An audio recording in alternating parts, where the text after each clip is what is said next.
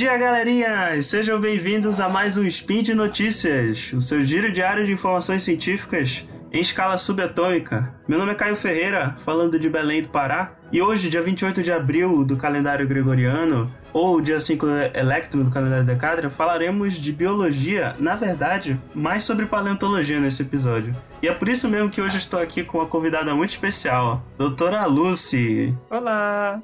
E aí, Lucy, tá empolgada de gravar o, Spin sobre paleontologia? Certeza, é a primeira vez que eu tô aqui contribuindo, então espero que vocês gostem muito. E é um imenso prazer também pela, pelo tema e pelo artigo em si que a gente vai noticiar, que é de uma, é, um dos autores é um grande amigo meu, né, que é o Rodrigo Pegas. Um abraço, Rodrigo. Então bora lá. Speed Notícias.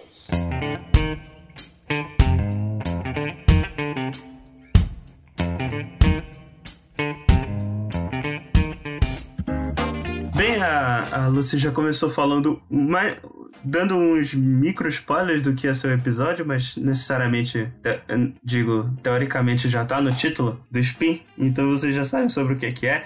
Mas mesmo assim, hoje é, a gente vai falar sobre uma coisa muito, muito curiosa, né, Lucy? É, Lúcio, tu já viste aquele documentário curta-metragem chamado Ilha das Flores? Já, bastante impactante, eu diria, e reflexivo. Todo mundo deveria assistir.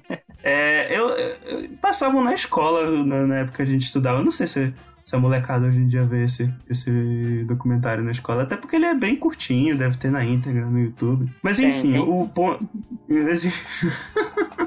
Mas é muito bom e ele é muito marcante e impactante, de fato. Ele é tão marcante que eu lembro até hoje do que ele, ele fala, ele usa isso como, como uma frase de efeito dentro do documentário, que é o fato de que o ser humano é caracterizado pelo cérebro grande e o polegar opositor, não é isso? Com certeza que é. pois é. É, mas não é só o ser humano, tá? Os primatas em geral têm como uma característica polegar opositor. E, além disso, não é todo, não é todo primata que tem polegar, inclusive. Por exemplo, tem uma família de, de primatas, família Telide, que eles nem polegar têm. Mas, mas isso é assunto para outro, outro, outro spin, outro dia. Enfim, o ponto é que, é, pasmem se vocês não sabiam disso, é, eu mesmo não sabia disso há um pouco, um pouco tempo atrás. É, mas o polegar opositor, qualquer dedo que simule um polegar opositor, ele não é exclusividade dos primatas, não é, Lúcio? Definitivamente que não.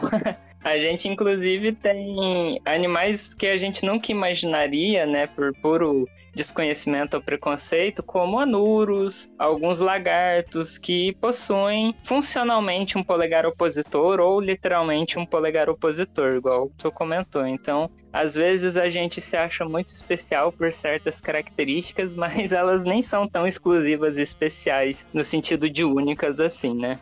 pois é, especial mesmo é o panda, né? Que além de cinco dedos tem tem tipo um, um, um, osso extra que serve como uma espécie de polegar. Ou seja, é, o panda tem da, da quase seis. É, rapaz. O panda, tadinho, o pessoal usou ele. Mas enfim, não é do panda que a gente vai falar hoje. E, e, e pra provar, né? Isso que a gente nem é tão especial assim. É, a gente vai falar de um réptil voador já extinto, né? Porque teoricamente todos os répteis voadores estão extintos. Já, não é? Até onde eu sei, pelo menos.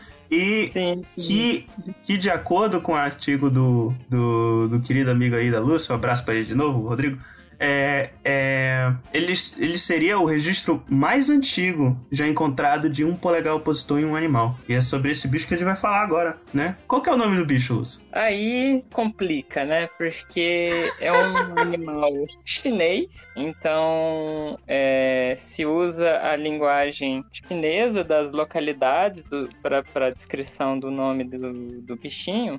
Aliás, isso é uma regra né, na China, dos artigos chineses? Não, não é uma regra, mas a maioria dos paleontólogos do mundo, é, às vezes em alguma parte do nome, né? Para quem não sabe, os nomes científicos eles são compostos de dois, duas palavras, né? A primeira palavra com a letra maiúscula equivaleria ao gênero dela e a segunda palavra é o epíteto específico. O gênero mais o epíteto específico somam o nome da espécie. Então todo nome da espécie é um nome binário. O nome de uma espécie ele é feito de duas palavras palavras necessariamente. Então a primeira é o gênero e a segunda é o epíteto específico. E aí o que que acontece? Geralmente uma dessas duas palavras faz-se alguma menção à localidade, à formação, o país que o animal foi encontrado. Isso não é regra, isso é só uma coisa que acontece com frequência. E nesse caso, isso foi uma das coisas que aconteceu. O nome do bichinho que a gente vai falar é o Cumpengopterus antipolicato, que é o, o nome da localidade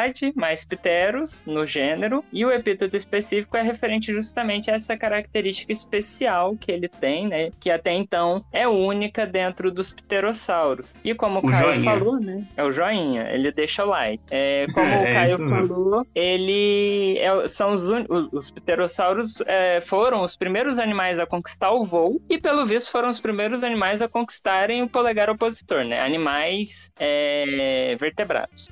Porque os insetos estão aí trolando a gente há muito tempo. E, Já pensou se outra... eles tivessem polegar também? aí ia ser complicado. Lidar com uma aranha com cinco joinhas aí. Com cinco não, com oito joinhas.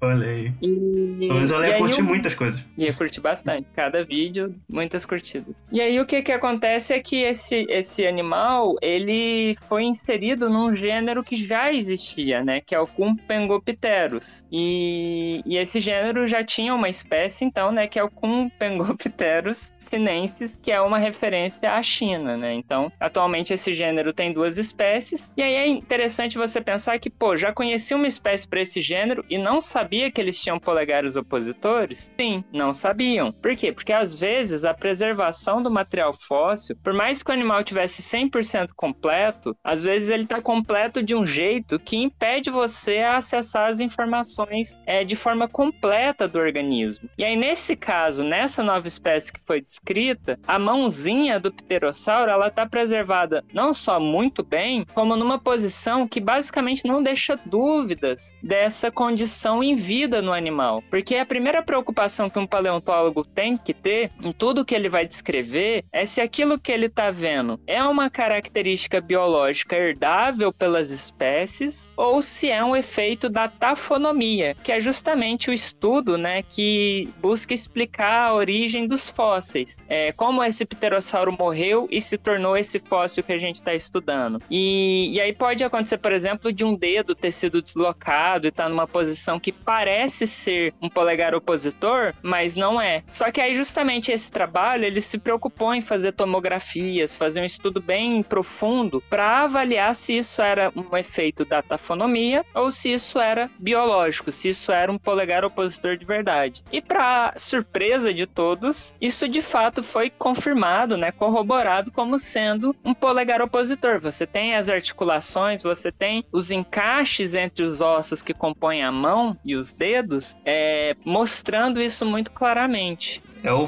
eles realizaram o famoso CT scan, né, para poder é, escanear o fóssil, tentar ver as dimensões do, do, do, osso dentro da rocha, né? Porque isso permite você acessar em 3D, né? Porque o, o material, para quem, quem não viu fotos, né? Ele é um material que ele está preservado em 3D, só que ele é preservado em uma lâmina de calcário. Então ele é, ele é meio achatadinho, assim. Você não consegue, é, olhando só pro fóssil, ver ele em 3D totalmente. Então quando você faz essa, essa tomografia, esse CT scan, você consegue reproduzir em 3D essa imagem, né? Esses ossos, esses fósseis e analisar em 3D e ficar sem sombra de dúvidas se é ou não a condição que você estava pensando. Exato. E aí, uma vez encontrado e verificado que, tipo, pronto, é isso, o bichinho dá o joinha e não resta dúvida pra gente. Resta saber o que que ele fazia com o joinha, né? Então, o que o, que o, o pessoal do artigo tava, tava sugerindo é que ele provavelmente era um,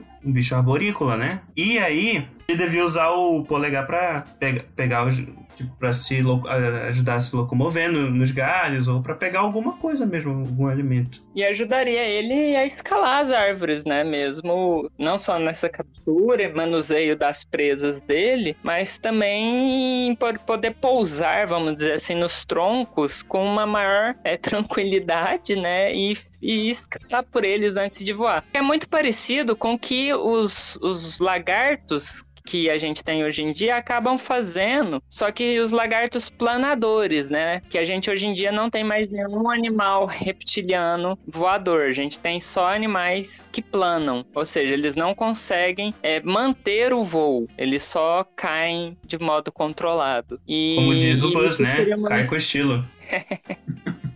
e isso permite uma exploração vertical do ambiente, né, os troncos e tudo mais, de uma forma mais eficiente. E, e isso é uma questão, então, evolutiva muito importante, porque funcionalmente isso com certeza trazia algum grau de vantagem para esse animal. E lembrando que eles eram animais bem pequenininhos, assim, com um metro de envergadura de asa, que é da ponta de uma asa até a ponta da outra asa, ele tinha um metro, que é um tamanho mais ou menos aí parecido, pelo que o meu colega colega falou, né, com uma arara, por exemplo. Então, assim, é, é um animal pequeno, vamos dizer assim, né? Devia ser um belo animal. Imagina que coisa ver as araras do Jurássico. Ah, é porque esqueceu de falar isso, né? que, que é um ponto importante, inclusive. Ele seria o registro mais antigo de polegar opositor já encontrado, porque o fóssil ele data de mais ou menos entre 161 milhões a 152 milhões de anos atrás, que cai no período Jurássico. E pra, só para um efeito de comparação, é, o,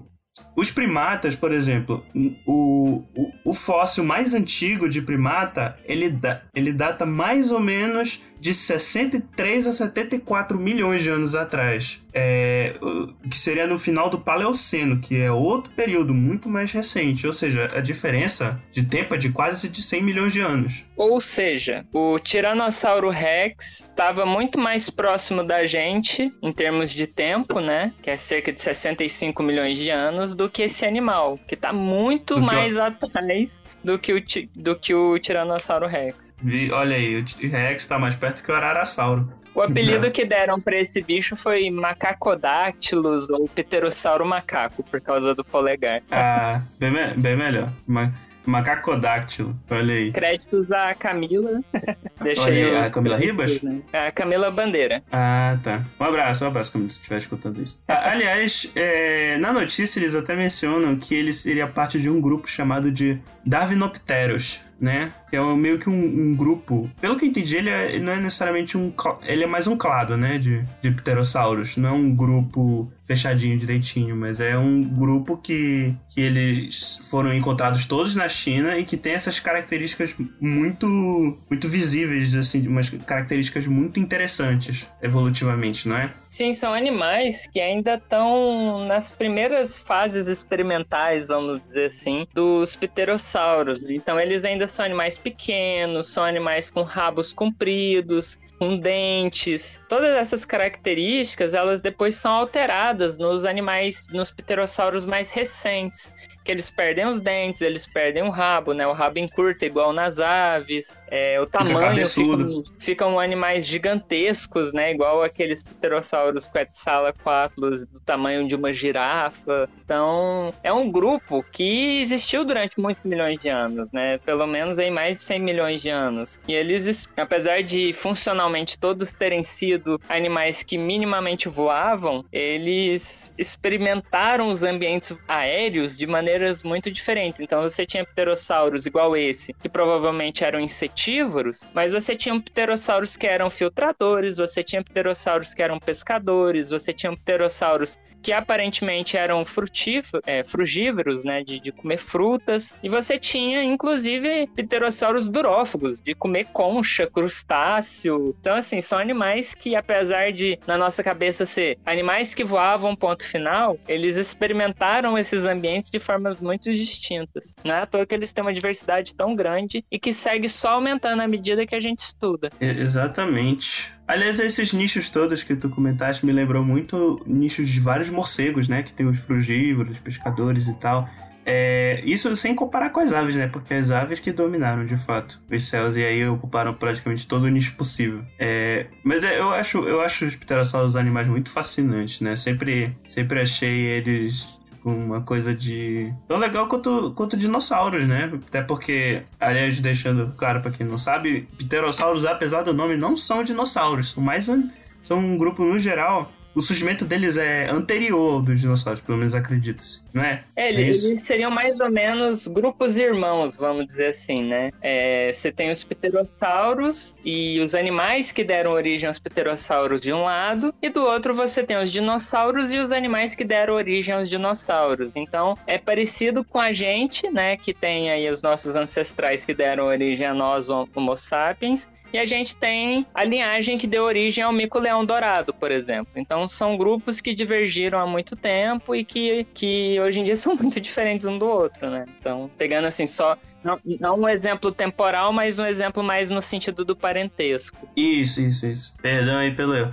É, e, e, é, e é basicamente isso, né? Tipo, olha aí que, maravilha da, da paleontologia descobrir os pterossauros com polegar opositor. Aliás, é, Lucy, tu, tu tem algumas referências que o pessoal, além do artigo que eu vou deixar aqui no link, pra vocês verem e tal, o artigo e a notícia, é, Lúcio, tu tens algumas dicas, tipo, de vídeo ou de outros sites que as pessoas podem visitar para saber mais sobre esses bichinhos maravilhosos? Eu tenho sim. É, eu recomendo primeiramente seguir o Twitter do autor do artigo, né? Que é Pegasaurus, pega de pegas, né? P-E-G-A-S-A-U-R-U-S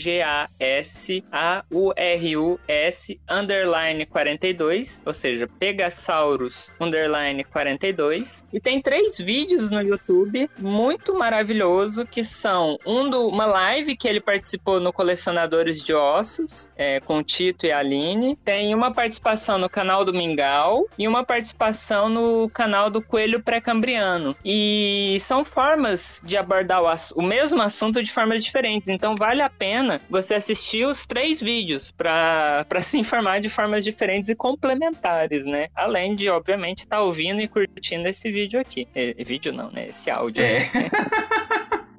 Então é isso por hoje, né, pessoal? Lembrando, os links vão, vão estar todos aqui no post, inclusive links dos vídeos que a Lucy comentou. E, e como é de praxe, lembrar vocês que esse podcast só é possível de acontecer por conta do seu apoio no patronato do SciCash, tanto no Patreon quanto no Padrinho ou no PicPay. E é isso, né? Um, um grande abraço aí para todo mundo, à distância, claro. É, usem máscara, lavem as mãos e até amanhã. Tchau, tchau. Obrigada, Caio. Até a próxima, pessoal. Estudem bastante. Conhecimento é poder.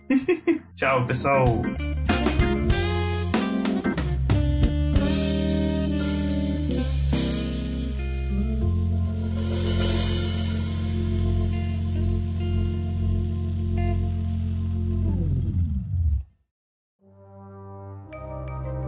Este programa foi produzido por Mentes Deviantes.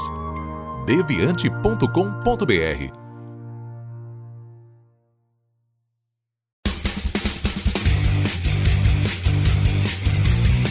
Cortes, edição de podcast.